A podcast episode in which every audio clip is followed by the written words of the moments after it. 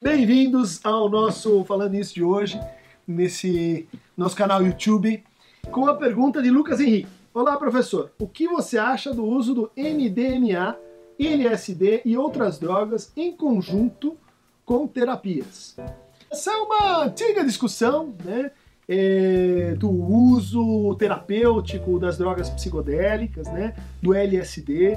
Isso foi estudado na Alemanha muito seriamente na década de 60 e 70, até que se interrompeu a, a investigação uh, médica sobre os benefícios né, eventuais do LSD, particularmente para o tratamento de coisas alucinógenas, como gatos que aparecem no meio do seu programa. Mas que são apenas assim alucinações. Estou brincando, mas uh, o LSD foi, uh, foi uma dessas drogas testadas com potencial terapêutico. É, assim como, mais recentemente, a gente tem uma, uma retomada do, do uso da ayahuasca, né? É, droga é, extraída de um cipó é, amazônico, ligada com uh, tradições comunitárias de ingestão dessa substância que tem propriedades é, alucinógenas. Né? E que, de fato, aparece apresentar algum efeito positivo, especialmente no tratamento da eh, depressão. O meu amigo psiquiatra, o Toffoli, da, da Unicamp, tem escrito trabalhos muito interessantes sobre essa experiência. A gente vem discutindo se isso, ah, o quanto isso se pode atribuir assim ao, ao efeito químico daquela molécula no cérebro e o quanto isso tem que ver com a reentrada do sujeito no universo narrativo. Né? ele se coloca numa nova comunidade, ele fala sobre sua experiência, às vezes isso envolve cantos, envolve rezas, isso envolve uma prática que, que rearticula o laço social. E isso a gente sabe tem é, poderosíssimos efeitos na, no funcionamento subjetivo, nas transferências, no sistema de identificação.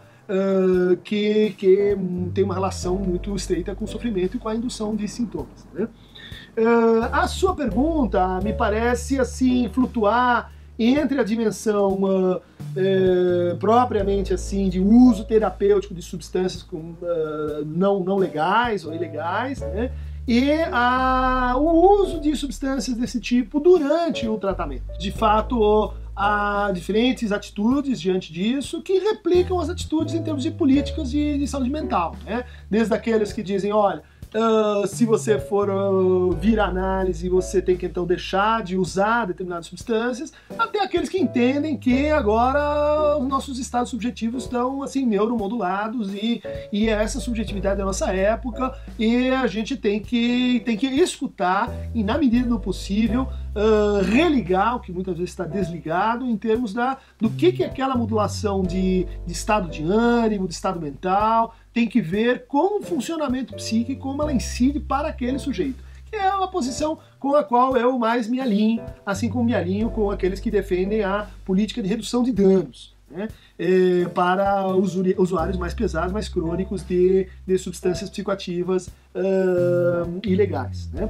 É, gosto muito também do trabalho e me parece necessário levar ele em conta é, do Henrique Carneiro, meu colega na USP, que tem mostrado como essa discussão ela requer assim uma, uma um contexto Uh, histórico, um olhar, vamos dizer assim, antropológico, que, eh, que mostre assim, a complexidade que é a experiência de, de uso de psicoativo Uh, e que a gente, francamente, acaba reduzindo a lógicas muito simplórias, né? Claro que isso tem a sua importância, mas do tipo, tá, tá na lei ou tá fora da lei, isso é um crime, não é um crime, prende, interna, esse tipo de coisa, que é, que é assim, quando a conversa deixou de acontecer durante muito, muito tempo, ela, ela volta de uma forma assim meio primária, meio primitiva, meio juri, judicializada, às vezes a gente vê. Ah, então essa pergunta clínica que me parece fundamental, que é como aquela substância entra na vida daquela pessoa.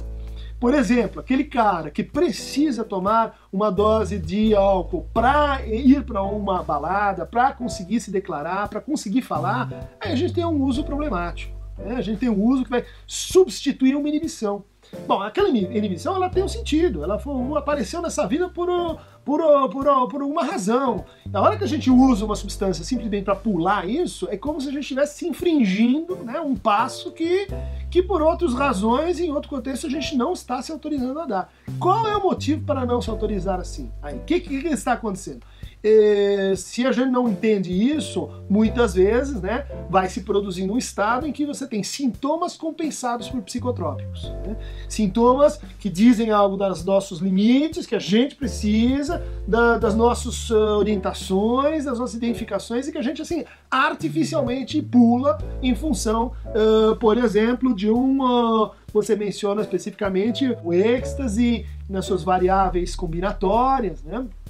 Eh, que vão desde a da excitação anfetamínica, né? Então, da possibilidade da gente ficar a noite inteira dançando numa rave, né? Aí a pergunta é assim, é, que tipo de, de, de, de, de qualidade de experiência a gente obtém com esse, com esse uso? É, é interessante para o sujeito? Não é? Está no lugar do quê?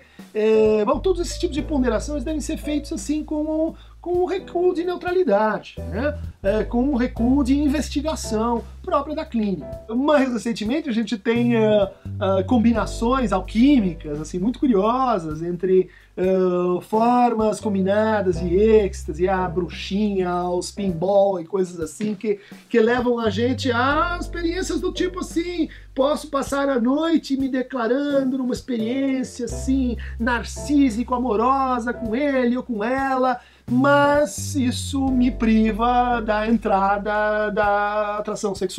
Né? Então a pergunta é para que, que a gente realmente quer se produzir uma, uma experiência de tal afastamento né, entre, entre o desejo e o amor. Né?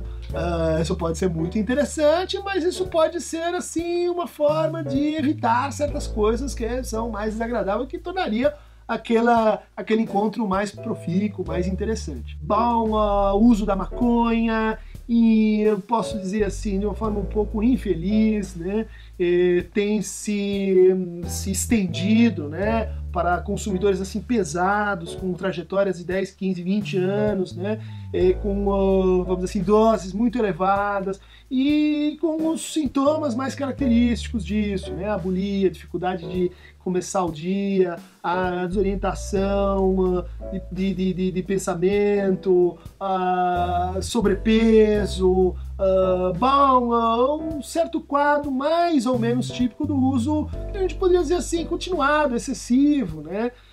que não tem mais a forma recreativa. Né? Então o sujeito tem que fumar para trabalhar, tem que fumar para chegar depois do trabalho, tem que fumar para transar, tem que fumar para.